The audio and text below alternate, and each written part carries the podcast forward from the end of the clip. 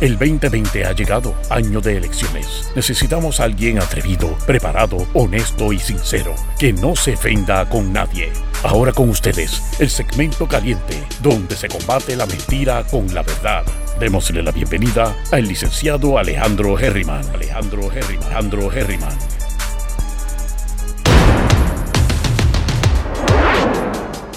Saludos mi gente, bienvenidos y bienvenidas una vez más a Geriman TV, sesión 8 de la mañana. Yo estamos contentos, bueno, como siempre estamos pompeados.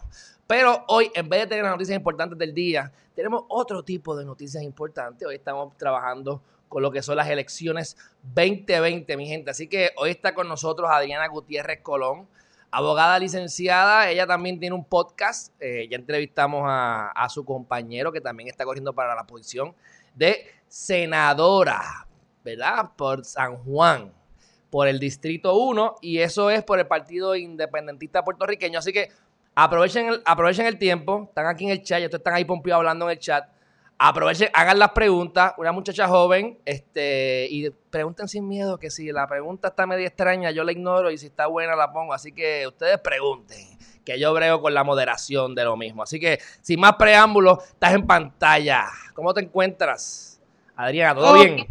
Todo bien, gracias por la invitación y saludos a la gente que está tempranito ahí conectados. Nos disculpan a, ambos por la cara de dormidos que tenemos quizás un poco porque es tempranito en la mañana, pero eso es parte de... Mira, no vengas a decir cosas de mí, yo me veo, mis ojeras se ven de lo más bien. Este, yo no me había dado cuenta, ya yo estaba acostumbrado porque yo me puedo levantar a las tres y media de la mañana que hoy no fue el día, y como quiera termino como me dichado, así que ya la gente está acostumbrada y, y tú, estás, y tú, tú te ves bien. yo creo que yo me veo más hinchado que tú, así que no lo resaltes. No, por eso lo estás resaltando, porque me veo hinchado. Mira, y yo tengo aquí 500 luces. Mira, este, eh, quería, quería, darte, hacerte una entrevista porque me interesa lo que estás haciendo. Este, tienes varios temas interesantes, pues, ¿verdad? Por, hablamos ahora por teléfono rapidito, pero, pero aparte de lo que yo he indagado, sé que tienes varias cosas, sé que estás teniendo una experiencia este, con Denis Márquez, que eso obviamente es calle, es lo que vas a estar viendo. Me gustaría hablar de qué cosas estás trabajando, cuáles son los puntos más importantes que tienes, eh, ¿verdad? En tu, en tu plataforma. Y en el momento en que, en que ganes senadora, ¿qué es lo que vas a hacer? Este, o sea, que cuál, es, cuál, es el, ¿cuál es el enfoque primero, principal? Pues mira, este, primero, antes que todo, voy a hacer un resumen bien breve para la gente que no me conozca, quizás me pueda conocer un poquito mejor. Como tú bien dices, yo soy Adriana Gutiérrez Colón, tengo 31 años de edad y trabajo, eh, llevo ya tres años, casi desde el inicio del cuatrienio, trabajando con un representante de Liz Márquez ahí en la Cámara de Representantes. Yo soy egresada de la Universidad de Puerto Rico, ahí estudié Humanidades, Historia de las Américas, luego me fui al Dark Side, tú sabrás de eso, eh, relajo, mentira, este, me fui a estudiar Derecho en la Escuela de Derecho en la Universidad Interamericana, Allí en la Escuela de Derecho tuve la oportunidad de participar en diversos, varios eh, internados estudiantiles como parte de esa experiencia que también te ofrece la universidad y la Escuela de Derecho también. Pues tuve la oportunidad de participar en un internado legislativo, el internado Ramos Coma, eh, y ahí tuve así como que mi primera experiencia en la oficina de la entonces senadora María de Lourdes Santiago, quien también es candidata ahora al Senado por acumulación. Mira, mira Ramos Coma, Ramos Coma fue durante tus estudios de Derecho o bachillerato. De Derecho. Pues a mí no me cogieron, yo traté y no me cogieron, pero dale, sigue. Eh, eso fue una buena experiencia que tuve allí y luego de graduarme, terminar la reválida, este, recibí una llamada a la oficina representante de Denis Márquez haciéndome una invitación a ser parte del equipo de allí y y es una experiencia que de verdad que he agradecido un montón porque me ha servido para ver cómo funcionan las cosas desde allá adentro, desde la legislatura, la creación de políticas públicas y otros muchísimos temas con los que tuve la oportunidad de trabajar. Eh, tú me preguntas qué temas me interesan. Pues mira, a mí esta pregunta me la hacen mucho y es un poco difícil porque son muchos los temas. Eh, pero, pero como no hay tiempo para tanta cosa, uno se puede ayudar, pero usualmente uno tiene una agenda ya usualmente. Yo, hay temas prioritarios para mí, por ejemplo, y te hablo más en detalle este, ya mismo, la salud, los asuntos de, la mujer. Yo como una candidata eh, joven, eh, mujer, ¿verdad? Pues me siento en el deber eh, de llegar allí con una agenda dirigida también a adelantar los derechos de la mujer en la sociedad en general, que vemos que que, está, ¿verdad? Que está, está difícil. El asunto de la violencia de género, la violencia machista en el país es un asunto que se debe atender con prioridad. Yo creo que eso es uno de los temas que a mí me interesa trabajar. Una vez llegué allí en la legislatura eh, y me preguntan cómo. Pues mira, yo pienso que en los asuntos de la mujer no hay un proyecto de ley eh, que, resulte o que funcione como una varita mágica, que acabe con los prejuicios, con la falta de equidad, con la violencia contra la mujer, sino que me parece que es asumir como gobierno, como funcionarios públicos, un, otro tipo de mentalidad, que, que pueda materializar entonces eh, esa política pública dirigida a conseguir la equidad de la mujer. Eh, por ejemplo, yo siempre, ¿verdad? Entre los asuntos y cosas que se pueden hacer. La perspectiva de género en los currículos de educación es sumamente importante, es algo que se repite mucho, pero porque de verdad hace falta, porque eh, el cambio de pensamiento eh, que perpetúa prejuicios que a la larga resultan en la perpetuación de la inequidad de género de la mujer, pues tienen que comenzar desde la educación muy joven muy temprano desde el hogar, pero por supuesto que me parece a mí también que es un deber y una responsabilidad del Estado, mediante su sistema educativo, fomentar también e implementar estos currículos con perspectiva de género que ayuden a derrumbar todos estos prejuicios eh, que seguimos arrastrando y que contribuyen a que siga existiendo esta falta de equidad de género. Yo creo que esa educación no es solamente a nivel, este, ¿verdad?, el sistema educativo del Departamento de Educación, sino que también tiene que haber, tiene que venir acompañado de un adiestramiento pertinente a la a los funcionarios del gobierno que manejan, eh, trabajan o intervienen, por ejemplo, con asuntos de, violencia contra la mujer, de violencia doméstica, como por ejemplo la, policía, este, el Departamento de Recursos Humanos, destinar eh, dinero suficiente para, eh, para que se lleguen a cabo, este, para el, ¿cómo te digo? El, el de ciencia forense, es que ahora hay un el Departamento de Seguridad Pública, ya tú sabes que hubo una consolidación de, eso es un, disparate, yo estoy en contra 100%, lo combato todo el tiempo que puedo en Geriman TV, ciencia forense no puede ser una, un brazo de fiscalía, pero bueno, esos son temas para más para derecho, pero lo puedes hablar, lo puedes hablar, sí. Totalmente de acuerdo, y siempre allí desde la Cámara, desde la legislatura, desde la Cámara con Denis Marquez y el Senado con Dalmau, estuvimos oponiéndonos a esa consolidación. Y de hecho ahora me parece que ahora para la sesión extraordinaria una de las medidas convocadas es para que se saque es nuevamente se, Wanda con su con sus jueguitos políticos puerquitos. No lo dijiste tú lo dije yo tranquila. Sí, verdad, pero yo como que te, te sentía ahí, pero sí, sí, tiene que ver mucho con eso. Este, ¿qué más te puedo decir? Mira, eh, la educación también, por ejemplo, crear programas educativos especiales en las escuelas de San Juan y alrededor de todo Puerto Rico que, se adapten los horarios a las mujeres jóvenes embarazadas que puedan continuar con sus estudios. Eso es algo bien importante y son ejemplos de cómo esa equidad de género se tiene que atender desde diferentes espacios, ¿no? Desde los espacios de del Estado, de la policía, del Departamento de Educación, eh, entre otros muchos. Yo creo que la violencia de género, la violencia machista, hay que atenderla como, una, como lo que es, que es una emergencia. Tampoco entiendo cuál es la resistencia del Estado en verlo así para poderlo atender de una manera eh, como lo merece, ¿no? ahí, ahí, vamos a tener, ahí vamos a tener tú y yo, ahí tú y yo vamos a tener una situación interesante. Yo te voy a decir algo, tengo opinión más o menos por encima, que creo que es un tema de discusión y yo apoyo a las mujeres siempre, igual que a, en general. Pero aquí hay una situación porque la realidad es que, número uno, el estado de emergencia hace que uno viole, le viole los derechos. Este es mi miedo. Y eso se vio ahora con el estado de emergencia de la, gobernadora, que yo no puedo janguear con mis amigos en mi casa porque me meten preso. Que me metan preso para que vean. Vamos a corte. Eso es inconstitucional a mi juicio, todavía no se ha podido establecer eso. Pero ven acá, este, si ya está la ley, aquí el problema que yo tengo es que la ley existe. Hay demasiadas leyes que no están implementando. Si el fiscal es un malandril, si el fiscal no sabe su trabajo, si llega una orden de acecho y el tipo la ignora y no va y protege a la mujer y matan a la mujer, entonces yo tengo una mujer problemática que viene y dice, Alejandro Herria me dio una bofeta. Y eso es mentira, es estado de emergencia. Vienen, me cogen por las nalgas, me dan una pela, me meten preso y después me piden perdón porque es estado de emergencia. Y eso, eso yo creo que es algo válido, que es el, miedo que me da. Porque yo creo que el problema aquí es, número uno, aprende a escoger. Si tu papá no te enseñaron a coger, un macho, pues aprende a escogerlo. O sea, yo, sé que, yo sé que no está fácil, pero, oye, hay mujeres con el síndrome de la mujer maltratada hombres también, vamos, pero las mujeres son más común. O sea que yo creo que es un problema bien profundo, más allá, creo yo, ¿verdad? Y estoy aquí para darte el, foro. Creo yo que es algo más amplio, que, es, es, como los valores que te enseñaron, porque cuando tú vas a la casa, la mamá de uno es la machista.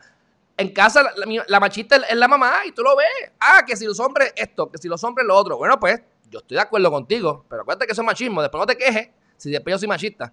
Pero bueno, así que yo creo que el problema es que hay demasiadas leyes, no se están implementando, no hay adiestración, no hay adiestramiento, no les importa. Entonces, la realidad es que también hay mucha mujer problemática. Yo he estado en tribunales, yo he oye, esto, te va a gustar, Adriana, a lo mejor no te va a gustar nada. Yo estoy allí y yo tengo que ver con esta muchacha, que eh, no es mi caso, es que conozco gente de asistencia legal y pues soy preguntón y averiguo, como estoy contigo. Y ella estaba arrepentida porque ella había mentido y había dicho que el tipo ese le había dado, pero era que el marido le había obligado a decir eso. El tipo lleva cinco meses preso, cinco meses preso sin estado de emergencia, simplemente porque. Y no era él. Y ella fue a, y fue a cortar a decir: Mira, eh, es que eh, yo la cojo y le, caigo encima y la meto presa yo a ella, ¿ves? Pero entonces, esas son cosas que van todos los días. Entonces, a mí siempre me da miedo, porque acuérdate que por un lado ahora, hay, más machismo, hay más hombres a favor, ¿verdad? Más, más cuestiones ocurriendo que, que las mujeres se perjudican. Ahora tú vas a ver, por ejemplo, el movimiento Victoria Ciudadana que tienen para San Juan, eh, de los 14, porque los conté, 9 son mujeres y 5 hombres. Fantástico. Yo, yo entiendo el por qué, pero acuérdate que, sigue siendo un balance, que, no, que siempre me da miedo. ¿Por qué tú justificas que es una emergencia? Después de todo mi cuento, perdón, ¿por qué tú justificas que es una emergencia lo de la mujer? Que hay que, hay que declarar una emergencia eh, estado de emergencia, que es el punto legal que estamos hablando. Yo digo, y cuando digo estado de emergencia, no digo para que se violenten los derechos de nadie. Y yo sé que casos hay de todo tipo, pero la realidad eh, datos estadísticos es que cada siete días asesinan a una mujer a causa de la violencia machista. Y esa es la realidad de nuestro país, no tan solo de nuestro país, lo vemos en Latinoamérica, en otros países y en otros países alrededor del mundo, pero en Puerto Rico, cada siete días asesinan a una de nosotras a causa de la violencia de género.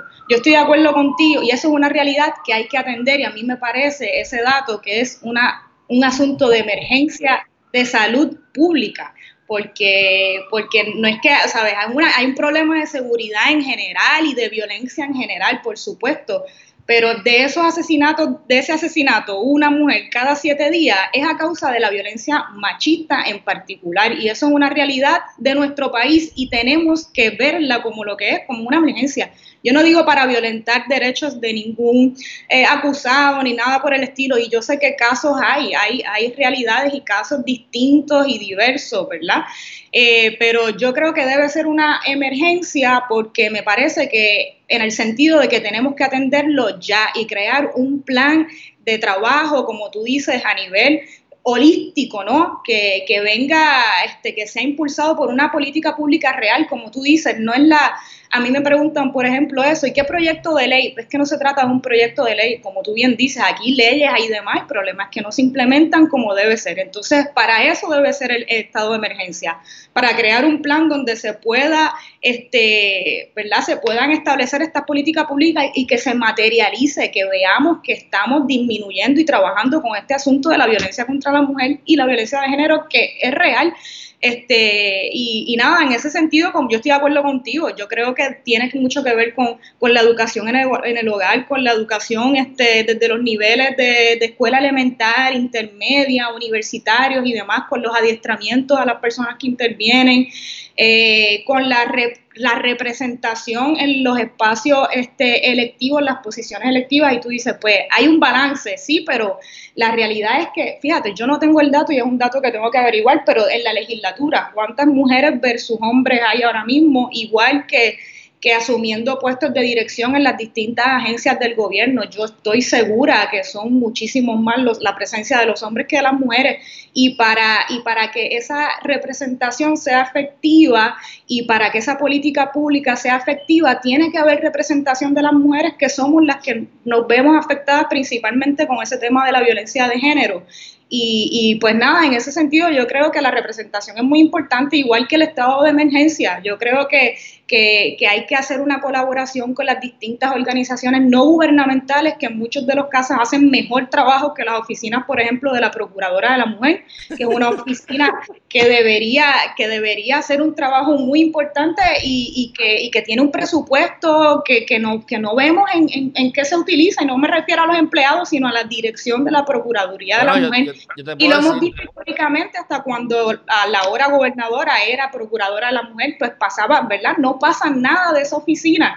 Yo creo que muchas veces el trabajo de las organizaciones no gubernamentales hace, hace mucho más o contribuye mucho más a, esta situación o a este asunto que el propio gobierno. Yo creo que se le, se le debería también dar más espacio a estas organizaciones y a estas personas que trabajan directamente con, víctimas o sobrevivientes de violencia doméstica diariamente. Y, yo creo que esa inclusión y esa conversación con estas organizaciones que sí están haciendo el trabajo en la calle es muy importante y es muy importante que el gobierno la tome en consideración. Y ese plan de emergencia debe contar también con eso, con una representación, eh, ¿verdad? Que no sea tan solo de esta oficina de la Procuraduría de la Mujer, que deja mucho de qué hablar y todas las organizaciones feministas o que trabajan con asuntos de la mujer están de acuerdo, ¿verdad? Con, la, con que hace falta una yo no sé si una reforma de esta oficina o, simplemente o simplemente acabar con ella y crear un modelo nuevo. Que, mira, para mí, ningún procurador funciona. No, olvídate de la mujer, ninguno. Ese es mi juicio. ¿Qué pasa? La excusa siempre es la siguiente. Te dan, fíjate cómo muchos procuradores, mírate ahora el de eh, el secretario del Trabajo, mírate la gobernadora, son, son posiciones políticas de besarle el fundillo a alguien, perdonando la palabra, no hay, entonces, el dinero que tú dices que hay, que no se ve, es que no hay. Ellos dicen, no tengo suficiente presupuesto. Yo me pago mi salario, pero para los objetivos de la oficina no hay chavo. Así que no vamos a hacer el trabajo. Por el contrario, tenemos un, a un, a un este, director de, de secretario del trabajo, que tú sabes el caso de Alma, ¿verdad? De la negra, nena, que, que le dijeron que sí, ok, la tratan de meter presa. O sea, ¿es, el procurador del, de, los niños o, el fiscal que los mete presos? O sea, no, no, pensemos en el Departamento de Educación y Julia Keller. Ah, bueno, santo, sí. el Departamento de Recursos Naturales y Tania Vázquez. ¿Sabe? Es algo que se repite muchísimo y es parte de las cosas que tenemos que cambiar en el gobierno y es parte de lo que yo también quiero hacer ahí, ¿sabes? Yo eh, ocupando un espacio en la legislatura, eh, o a través de esta candidatura, yo creo que más que proyectos de ley, que, ideas tenemos y del Partido Independentista tenemos, por ejemplo, a modo de ejemplo, de la oficina del representante de Nismar, que en este cuatrienio se radicaron, se presentaron más sobre 300 medidas. Este, ¿verdad? Yo, yo creo que como quizás como cinco o menos de 10 fueron aprobadas, en su mayoría quizás resoluciones investigativas. Eh, pero muchos otros proyectos muy importantes quedan en nada, ¿verdad? Y para eso necesitamos ocupar más espacio en esa asamblea legislativa. Y así brinco al próximo tema. Mira, antes de que brinque, y ahí yo tengo que decir, estipulamos la diferencia. No estoy de acuerdo con que Dalmau se haya ido de la legislatura para la gobernación. Esa es mi, posición muy personal. Pienso que si está funcionando, déjenlo. Yo puedo entender a nivel general el truco o la estrategia para mantener la rueda corriendo, pero ahí perdiste un aliado. Ah, vamos a ver si yo, de Lourdes. Yo, pues, yo ahí no, no tengo problema. Pues, este, sí, supuesto, por supuesto que el trabajo que Juan Dalmao ha hecho y Denis Márquez de la Asamblea Legislativa ha sido súper importante, como el que históricamente han hecho los legisladores del PIB. Y yo creo que eso es algo que la gente, más allá de su ideología política, de si son independentistas o no, este, reconocen ese, trabajo ese trabajo de fiscalización eh, y de propuestas importantes que se hace a través de la legislatura.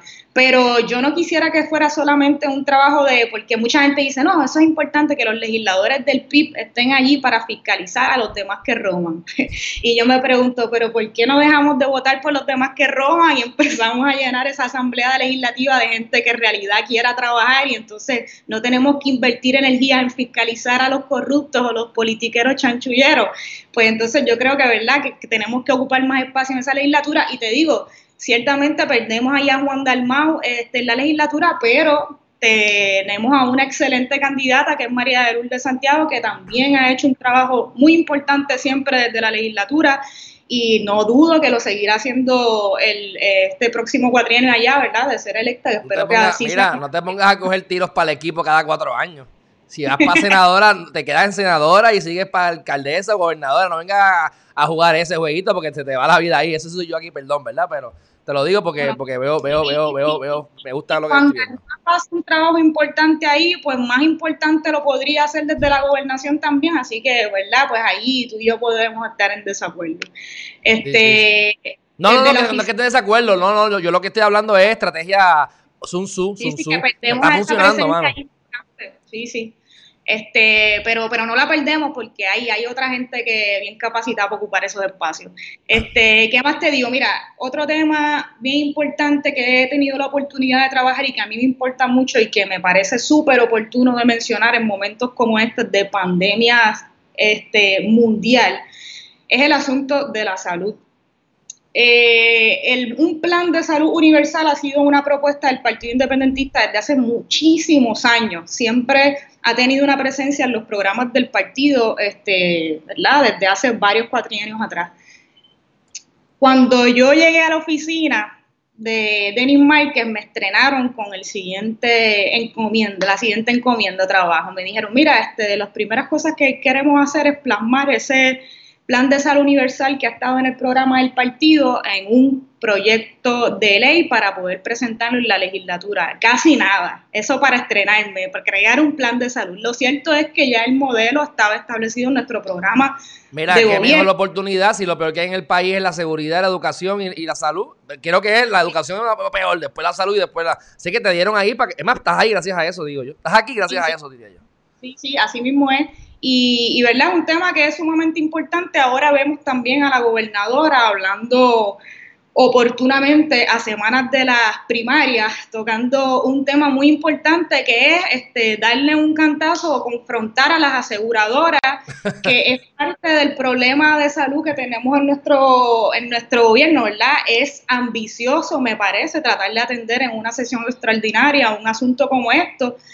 Y quizás hasta, vamos, eh, irresponsable, sobre todo cuando hemos tenido, es necesario por supuesto, pero, pero hemos tenido radicado o presentado este proyecto para crear un, un plan nacional de salud desde el 2017 y, no ha pasado de primera base, lo presentamos y ni siquiera ha habido vistas públicas, ¿no? Este, a un proyecto presentado que es tan importante y que aparentemente para la gobernadora y el gobierno, ¿verdad? Un asunto que, dicen querer tocar. Bueno, lo que pasa, sí, lo que pasa es que aquí, a mi juicio, lo que está pasando aquí, y ahí podemos, yo creo que está, debe saber, estar de acuerdo en esto, o sea, son, es como las pensiones. Eh, eh, es como los, los empleados públicos. Te estoy prometiendo cosas que yo no voy a poder cumplir es bien rápido, son las primarias, gano las primarias, a lo mejor gano la gobernación, por decirte, para ponerlo lo peor de los casos, y después en noviembre, ah, es que no podemos hacerlo porque es que se me olvidó que, mira, este detalle no lo sabía, ah, es que la Asamblea Legislativa no me permitió hacer las, enmiendas a la Constitución o la consulta. Entonces es culpa de... Ah, en la Junta, exacto. Que, fue lo que hizo Ricardo Rosselló. Y rapidito, como ya, ya son las 41 y te quiero aprovechar, tengo aquí ya varias preguntas, eh, ah. te dicen, adelante, te dicen, mira, eres muy joven, que ¿verdad? entre comillas, luego las experiencias de Ricardo Rosselló, ¿cómo piensas sacarte de encima? De, esto es para los que piensan que eso es negativo, para mí no, no lo es. Hay unas cosas malas de ser joven, que es la falta de experiencia, pero bueno. ¿Cómo piensas sacarte de encima la percepción de que la juventud es un menos para la carrera política? Este, mira. Eres mujer joven. ¡Ay! Y sin nada personal y bonita. O sea, que tienes todas las cualidades perfectas para que te cojan allí en la Asamblea Legislativa y te caigan a palo ahí, pa. Mira, tiene, tiene, tiene, algo de razón este, esa premisa de esa pregunta, ¿verdad? Y es algo que nosotros aclaramos mucho en los programas, porque la juventud es una cualidad positiva, tiene, ¿verdad? Trae consigo unas cualidades positivas, energía, optimismo, este, otra visión de mundo también, acorde con las nuevas generaciones que hemos ido creciendo y que tenemos estas nuevas visiones de mundo y lo que queremos que, sea nuestro país. Este, y siempre que vamos a programas decimos lo mismo, decimos, mira, somos jóvenes, pero tampoco es que, que yo quiero que voten por mí porque soy joven y punto, porque damos el mismo ejemplo. Joven era Ricardo Rosselló y la mayor parte de sus gabinetes o sus personas allegadas a su gobierno y, ya vemos lo que pasó en Puerto Rico. Así que yo creo que, que, la juventud en sí, ¿verdad? No es un factor determinante para, para que a mí me consideren como una candidata este, sino más allá otros atributos. Yo creo que, que, sí, para mí la juventud es importante porque, como te digo, hay otros temas que me importan mucho, como por ejemplo también la UPR, la Universidad de Puerto Rico, yo soy egresada de ahí, para mí es un tema súper importante que hay que trabajar. Hay unas, este, hay unas dificultades que tenemos, por ejemplo, con la presencia de la Junta de Control Fiscal y cómo también mandan y dicen cuánto se tiene que recortar y cómo y cuándo de la Universidad de Puerto Rico, así, así como del resto del gobierno. Eh, pero también hay otras cosas y otros asuntos que se pueden manejar desde la legislatura, como por ejemplo la forma en la que se nombran y se confirman al presidente de la universidad y a los miembros de la Junta de Gobierno los nombra y los confirma, los nombra el gobernador o gobernadora, los confirma la Asamblea Legislativa. Y, yo creo que eso es un problema también de representatividad que también vemos desde dentro de la Universidad de Puerto Rico. Y, y cómo también afecta la politización de la universidad el cómo amarra o imposibilita el desarrollo real, tomando en consideración las necesidades de, de los profesores, profesoras y del estudiantado de la Universidad de Puerto Rico. Así que yo creo que esa junta de gobierno eh, tiene que ser más democrática, ¿verdad? Para que tenga la representatividad de la, de la comunidad universitaria y no de otros sectores privados como es en el resto de los temas. Me fui un poquito hablando de la universidad, pero nada, yo creo que... No, no, pero que no tranquila, es un, es un, tema bien importante. Incluso yo te puedo dar eh, ejemplos concretos de amigos míos, que considero mis amigos, que han adquirido posiciones dentro de la Junta de Gobierno, siguen siendo mis amigos, pero he visto que se han dejado eh, a veces hacer cosas porque lo dice la institución, porque obviamente tu jefe, ¿quién es? ¿Entiendes? Algo de la UPR, ya que lo mencionas, que me gustaría meterle mano en algún momento, este, y, y me gustaría que ganaras para hostigarte con eso, es el hecho de que la, la, la universidad supuestamente, esto me lo dijo a mí uno de mis, profesores, nunca he corroborado la data, lo he preguntado, me han dicho que sí, pero no lo tengo como que fáctico que de que sea cierto. Este, que la UPR tiene, el, gobierno central le debe mucho dinero a la UPR. La UPR da unos servicios, el gobierno no me paga. Entonces la UPR no tiene dinero y ahora el gobierno tiene que prestarle dinero. Entonces, ¿por qué el gobierno me va a prestar dinero si me debe dinero? ¿Entiendes? Entonces, ¿por qué no me pagas? Y entonces hablamos, ah, porque la partida es de otro lado. Eso es importante. Yo creo que eso, eso yo, para mí que es cierto, aunque no me está del todo claro porque no lo he visto, pero es un tema importante porque entonces pon el gobierno a pagar. Porque tenemos que entonces sacrificar la, educación. Porque acuérdate que lo que quieren es desmantelar esto. Nos quieren brutos. Esto, esto, es algo normal. Esto no es, esto no es conspiración. Esto no es.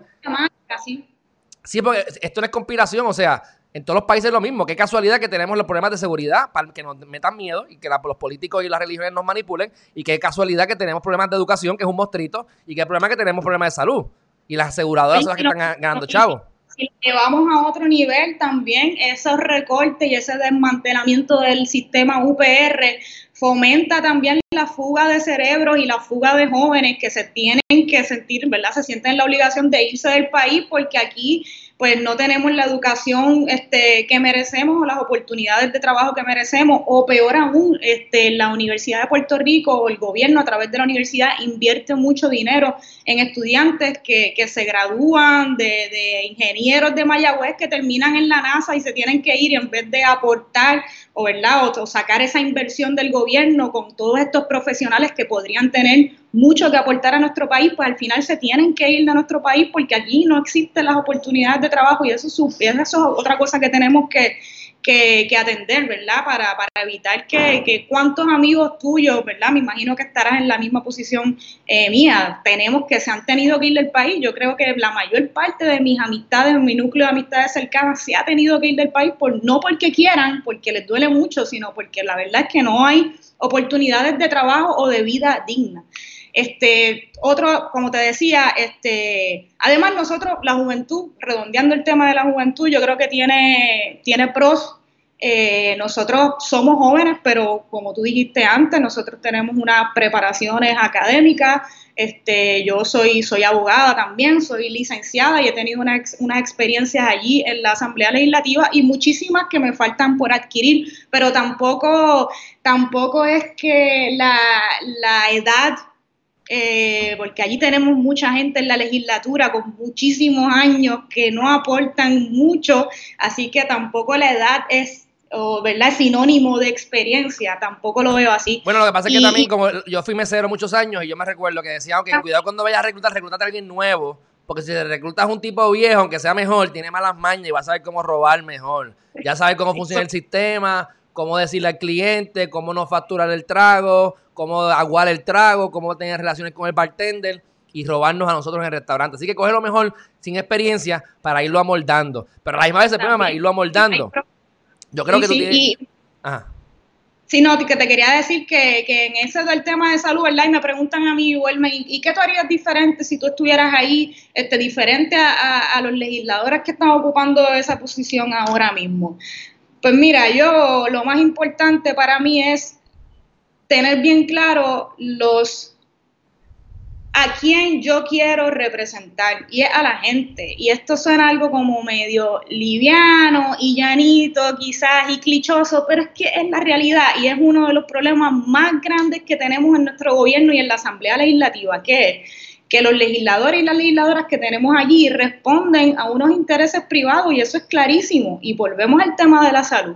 Eh, con la redacción de este proyecto de, ley que, lo que propone es un pagador único y un, modelo universal de salud, que quiere decir que todo el mundo pueda tener una cubierta básica de servicios de salud sin importar su, su si tiene trabajo o no, su, su condición social o el dinero que tenga en su bolsillo, pues que todas las personas puedan tener una cubierta básica. Y un pagador único es que significa, ¿verdad?, Esta, que el sistema estaría diseñado para que la recoja diversas fuentes de ingresos que irían dirigidas a una, a una sola eh, entidad que lo administraría. En este caso, pues por ejemplo, en nuestro plan de salud proponen que las aportaciones de los patronos privados, de las personas, las aportaciones que van al sistema de, salud, en este plan, este, en este caso el plan vital, eh, las aportaciones que van a la ACA, al Fondo del Seguro del Estado y demás vayan dirigidas en vez de diferentes entidades a un solo administrador que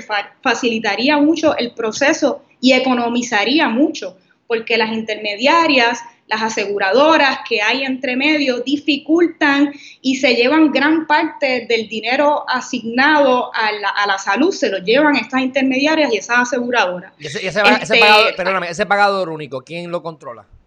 ¿Privado, gobierno? Ah, el gobierno. Es, del gobierno. Este, ¿verdad? Por ejemplo, ahora mismo este, una oficina, un proveedor médico, una oficina de un proveedor de salud, eh, tiene, que, tiene que darle, dar de su presupuesto, de su tiempo, eh, de sus empleados a atender solamente esa parte de lidiar con las diferentes aseguradoras intermediarias que unas requieren unos formularios, unos requisitos sobre otros y esto, y esto requiere de, de, presupuesto y de tiempo para los proveedores de salud y es un problema que tienen los proveedores de salud. Esta única entidad que administre, ¿verdad? Que es una corporación este, del Seguro Nacional, eh, facilitaría el trabajo para los proveedores y redundaría en economía también para ellos y para el dinero que va al, plan de salud.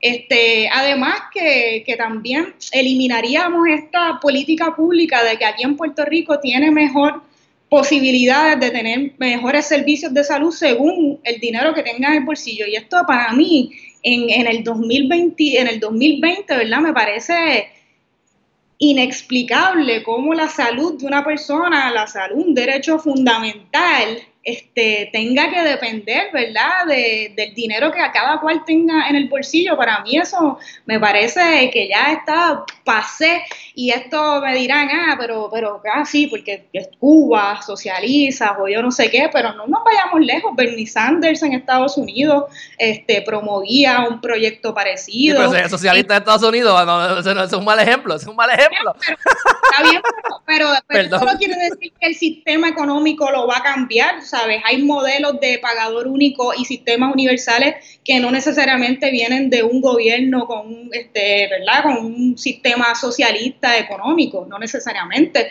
Hay ejemplos en Canadá, en Reino Unido y en otras partes del mundo este, que utilizan este, sistemas eh, similares, ¿verdad?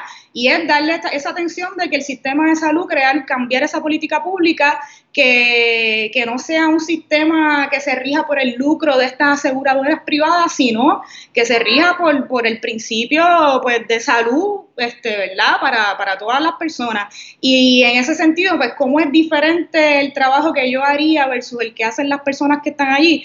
Pues yo estoy segura que a la hora de tomar decisiones de política pública en torno al tema de la salud, los legisladores se reúnen con aseguradoras, que es lo que pasa y lo que no permite que nosotros salgamos de este atolladero que tenemos en nuestro sistema de salud y que tenemos que trabajar con él, porque la presión de las aseguradoras, el cabildeo, hace mucho daño, porque al final estas aseguradoras y estos intereses privados, sabemos cómo funciona el clientelismo político, son las mismas personas o entidades que aportan a las campañas políticas de X o Y candidatos y así funciona la cosa. Nosotros en la oficina del representante de Denis Márquez o el partido, en el programa de, gobierno, mientras yo estuve haciendo este proyecto de ley, en vez de reunirme con aseguradoras y entidades privadas, nos reuníamos con profesores y profesoras del recinto de ciencias médicas y de la comunidad y de los profesionales de la salud que han que trabajan con este tema de cerca y que lo ven desde un punto de vida, desde un punto de vista de, ofrecer derechos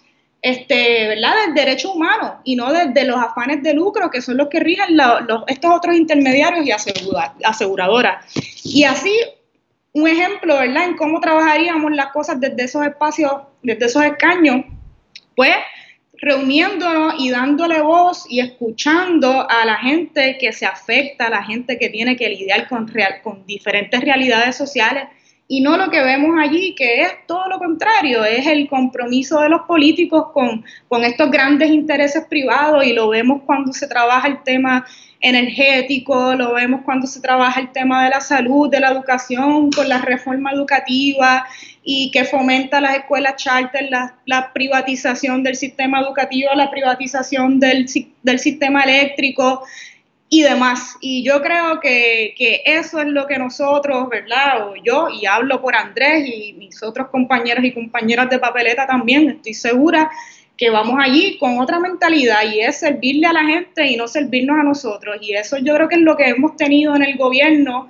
representado en su mayoría, por no decir absolutamente, por los dos partidos que se han compartido el poder durante tanto tiempo y que nos han traído a la crisis en la que nos encontramos hoy y que yo de verdad tengo muchas esperanzas que podamos salir, eh, pero vuelvo y repito, ¿verdad? La gente que nos está viendo, hay muchas medidas presentadas muy importantes, eh, pero es importante nosotros poder ocupar una mayoría para poder llevar acciones más concretas y determinantes y, no tener a uno o dos legisladores. Yo creo que hablando de balance ahorita, de género, pues hace un balance también la Asamblea Legislativa, ¿verdad? De representaciones de otros sectores y no tener esos dos aparatos que han controlado este gobierno y que nos tienen a, donde, estamos y que no parece que la mentalidad de estos dos partidos haya cambiado mucho, ¿verdad? O esté cambiando mucho. Y yo creo que ese reconocimiento, ese cansancio, ese optimismo quizás también, yo creo que se está viendo en el país. Y me, podrán llamar ingenua, pero yo creo que un ejemplo fue, mira, el verano y también son actos repetidos, pero es cierto, yo creo que lo que vivimos en el verano es súper importante, yo creo que nos demuestra que hay muchas generaciones, porque eso fue un movimiento de, no, no solo de los jóvenes, aunque sí los jóvenes yo creo que fuimos ahí un poco protagonistas, pero fue de todo el país. te, voy a, te, voy a, te voy a tirar esta, y esto es mi percepción, y no es para minimizar, porque esto me, da, me dan por decir estas cosas. yo apoyé, yo apoyé, yo no fui a ninguna huelga, yo apoyé, yo dice desde mi trinchera es aquí, escondido. Pero la realidad es que, oye, eh,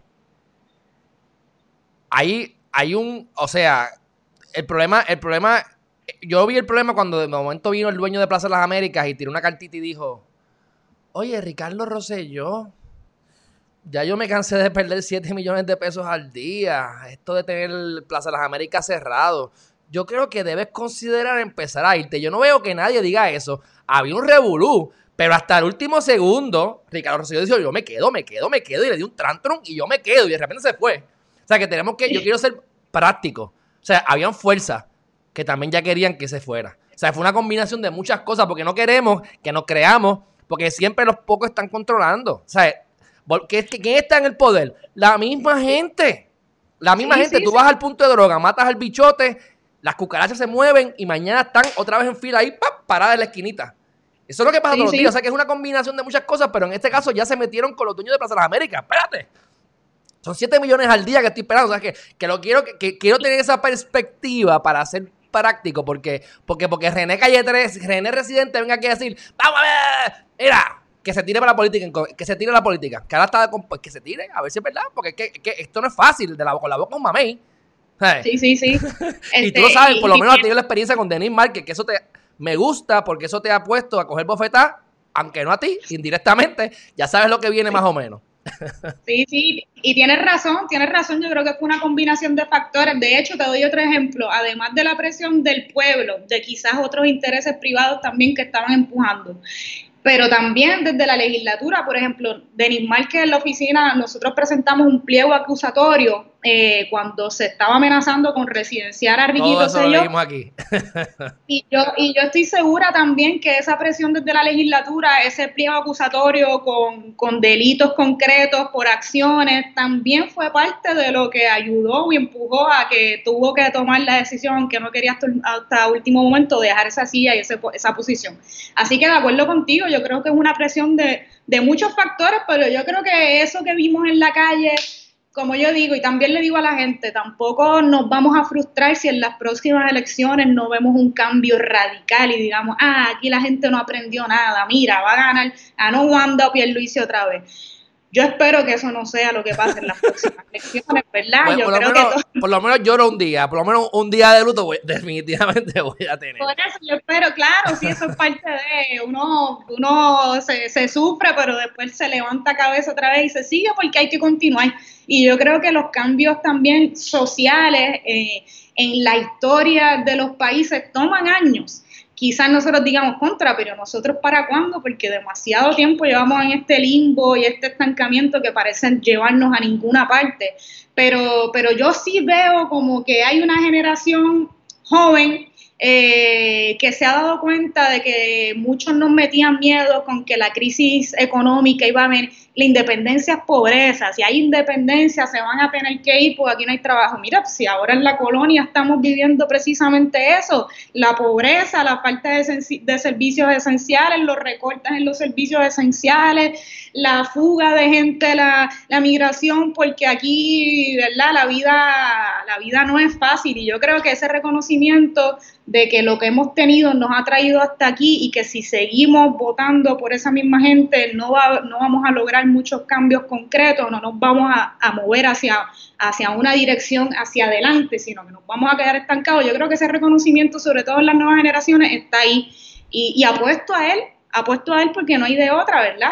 Yo creo que, el trabajo se tiene que seguir haciendo, yo creo que nosotros presentarnos como opciones eh, nuestras candidaturas es parte de ese trabajo, eh, yo creo que, que la juventud se inserte en los temas de la política es súper importante y como yo he tenido, he visto jóvenes en la política que han servido para mi inspiración, pues también espero serlo para otros jóvenes que se motiven en el futuro también a participar en, en, la política, en las tomas de decisiones en la política. Yo creo que, que, que todo eso es importante y yo y nada, yo sí veo como esos ánimos de esperanza y creo que, en verdad, creo que vamos dirigidos hacia ahí, no sé cuánto tiempo tome, este, pero yo creo que vamos encaminados hacia ahí. Además que eh, nosotros presentarnos como candidatos también nos da la oportunidad de tener espacios como, como el tuyo, aquí contigo, u otros espacios en los medios de comunicaciones, unos más tradicionales que otros, pero sobre todo en medios, en medios alternativos como el tuyo, ¿verdad? Que son donde más tenemos oportunidad de exponer nuestras visiones,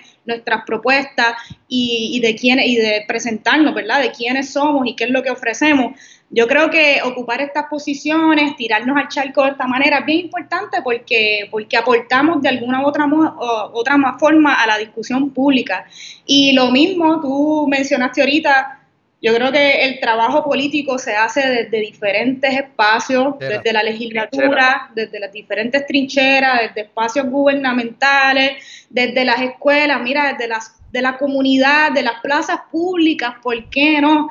Este, desde espacios alternativos y la creación de espacios como el tuyo, como Radio Independencia, que también es parte de lo que queremos nosotros, porque sabemos que hace falta mucha educación política y social y lo que estamos haciendo, pues lo queremos hacer y llevar ese mensaje desde distintos espacios, desde nuestras candidaturas, eh, ocupar todos los espacios mediáticos para, para, denunciar lo que está pasando y para proponer lo que queremos que cambie en nuestro país. Y también iniciar otros proyectos, como te dije, de Radio Independencia, que también lo hacemos principalmente con el fin de, de educar y de, y de que de generar discusiones. este, aquí entre tú y yo lo único malo es que como dice Independencia, que, que oye, no, no lo veo malo, sino que te encajona. Y entonces yo me recuerdo haberlos visto ustedes y yo decía, pues estos están ya, ya estos están, ya estos están, porque Geriman TV siempre yo busco, esto es genérico, yo tengo mi opinión, pero esto es para educar en general. Esto es que vengan todos aquí. Al yo encajonarlo, pues se puede, pero, pero sé que tienen unos temas buenísimos, los he visto, los apoyo, me gusta y es parte de por qué me llamaron la atención porque ojalá que sea un medio importante en el país en un futuro. Gracias. Igual, lo, como tú dices, lo, lo encajonamos y, con toda la intención también, no te creas, al momento de terminar, yo creo que Andrés tuvo esta conversación un poco contigo, el nombre del podcast, mucha gente nos decía eso mismo. No le pongan a independencia porque se van a quemar, no lo, y nosotros contra, pero lo que nosotros queremos hacer es precisamente hacer un podcast de sobre independencia desde diferentes espacios también, porque no es solamente hablar de independencia este como, político, ¿no? sino también con, con artistas, con músicos y, y otro, ¿verdad? Y otro tipo Sea autosustentable. Oye, Estados Unidos es independentista, claro, ellos tenían 13 colonias, nosotros tenemos una colonia, no 13, pero son independentistas, no querían pagarle tributos a la corona inglesa. O sea, es que yo igual, igual, igual, sí, hermano, es que, y también es, parte de eso, es de romper con esa eh, carga negativa que se le ha dado la palabra independencia, que, que, es una palabra tan bonita y tan necesaria, la independencia no solo de los países, sino, sino de la libertad de los individuos también, de las personas.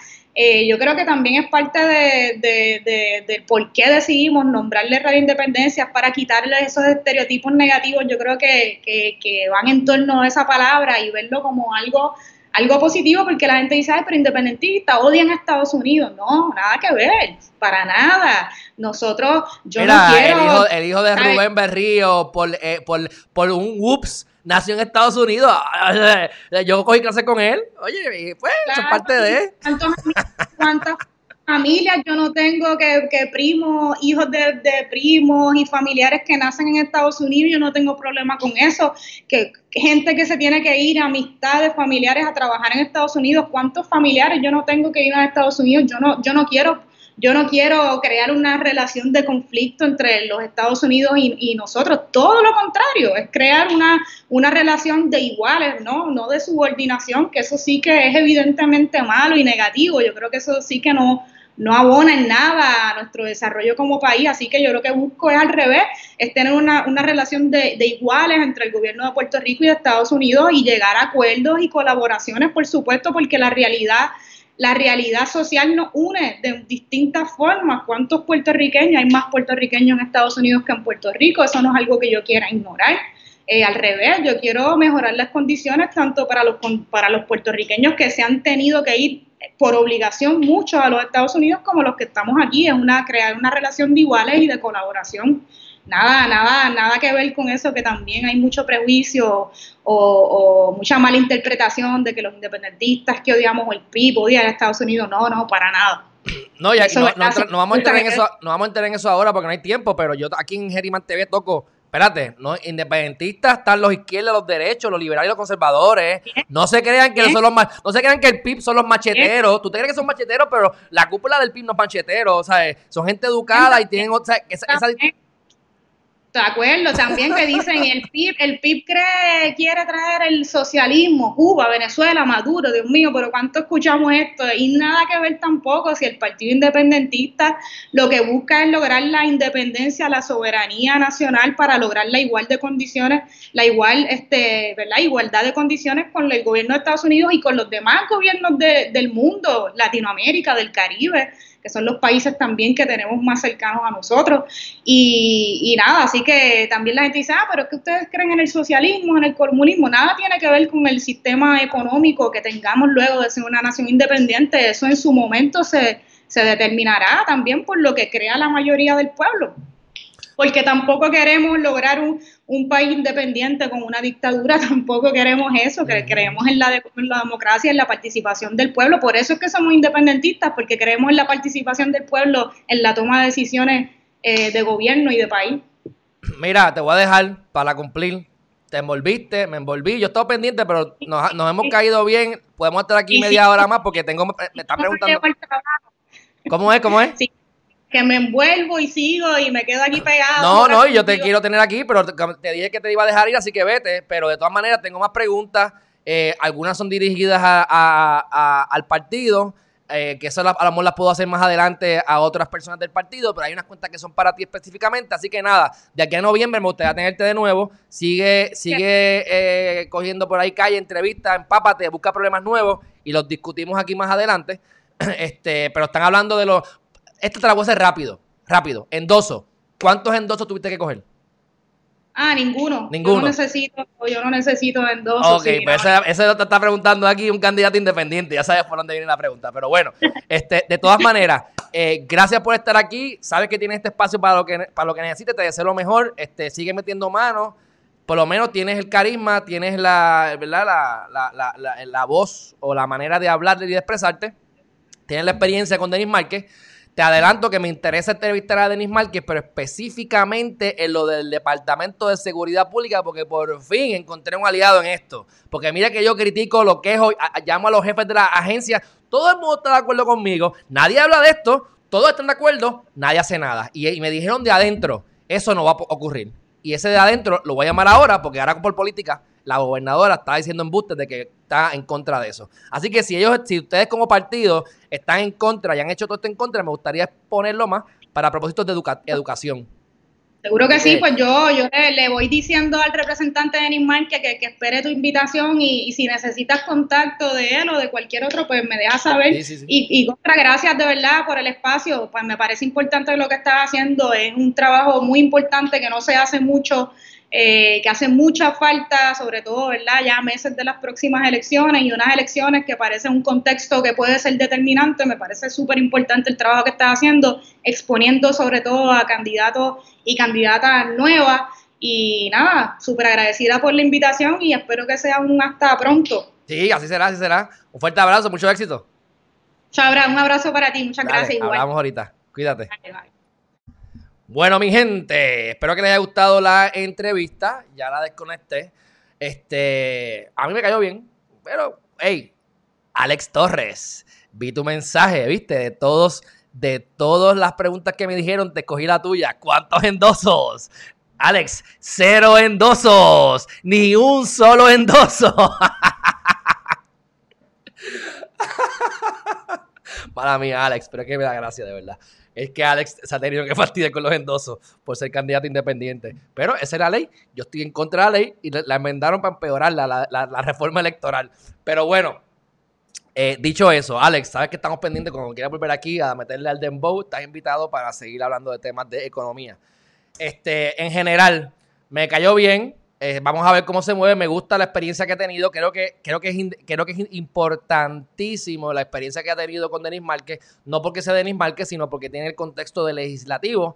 Y en el caso de ella es bueno porque ha sido rezagado, independentista, los que no quieren, los que solamente el 5% de las medidas que tiraron las han cogido o menos. Pues ella sabe lo que es la opresión en ese sentido y lo que tienen que cabildear y lo que son los cabilderos de la aseguradora. Así que ya ya por lo menos eh, sabe lo que viene. Va a ser peor porque va a ser contra su persona específicamente, no contra el de su jefe o su jefa. Pero este, me parece que tienen una buena oportunidad. Me gusta lo de Radio Independencia. Yo, yo quería hablar más sobre Radio Independencia, pero ya tiene un compromiso ahora. Incluso creo que está tarde para su compromiso porque nos tardamos un poco más.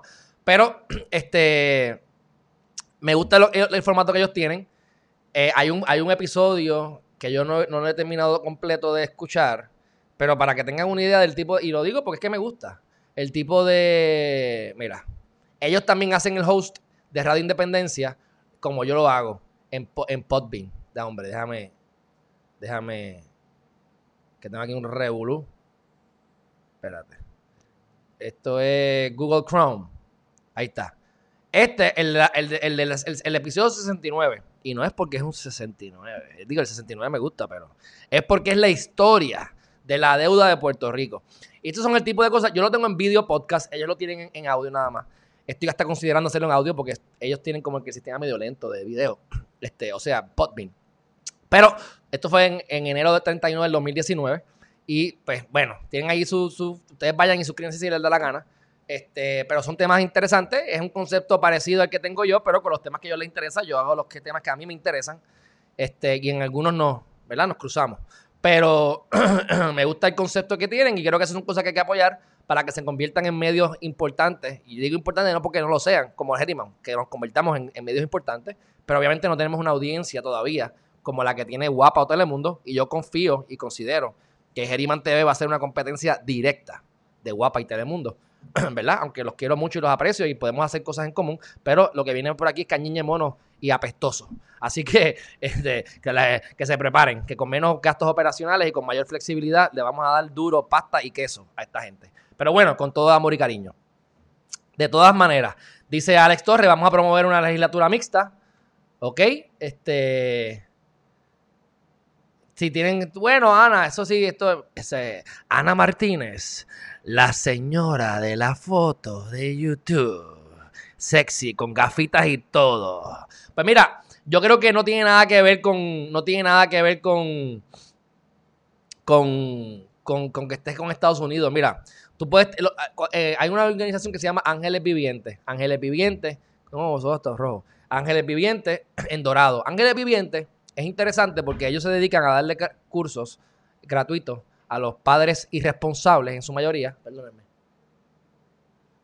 ¿Qué pasa? Ellos le daban cursos a, los, a, los, a, los, a los nenes. El nene salía empoderado. ¡Wow! Me gusta esto. Vamos a comernos el mundo. Llegaban a la casa del papá y el papá se está metiendo droga.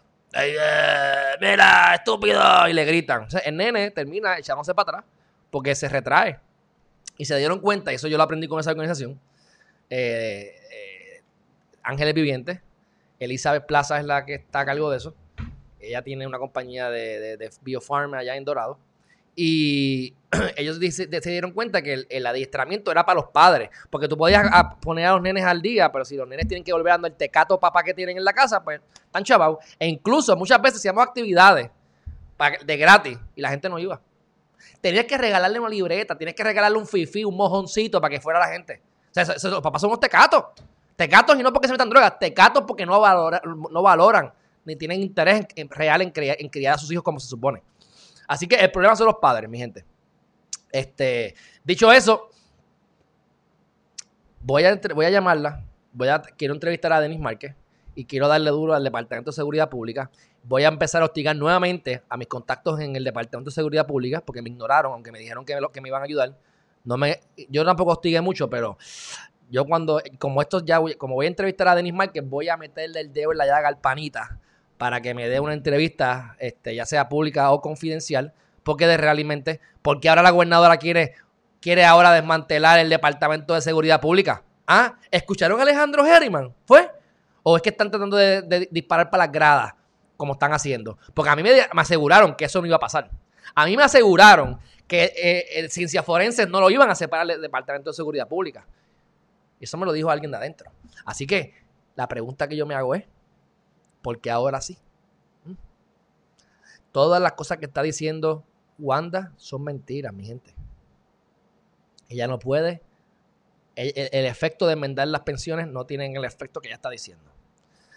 Eh, ahora mismo la eh, aumento de los, de los empleados, de los salarios, no han dicho de dónde van a sacar el dinero. Todo es para las gradas porque estamos en época de política. ¿Tú te crees que ella se va a tirar encima a las aseguradoras? ¿Tú te crees que ella se va a tirar encima a la aseguradora? Imposible. Pierde la campaña. Como dice ella, me pasa el rolo Pierluisi. ¿Mm? Así que aquí hay gato encerrado. Vamos a seguirle dando duro a Wanda Vázquez Garcet hasta que ella me convenza de que no, no es lo que yo digo que es. La están investigando. Tiene tres investigaciones. Por estar votando gente que denunció corrupción. Dicho eso, me gustó la entrevista. Este, espero que ustedes también. Eh, un fuerte abrazo. Me tengo que ir, que tengo un compromiso, pero regresamos a las 5 de la tarde. Bye bye.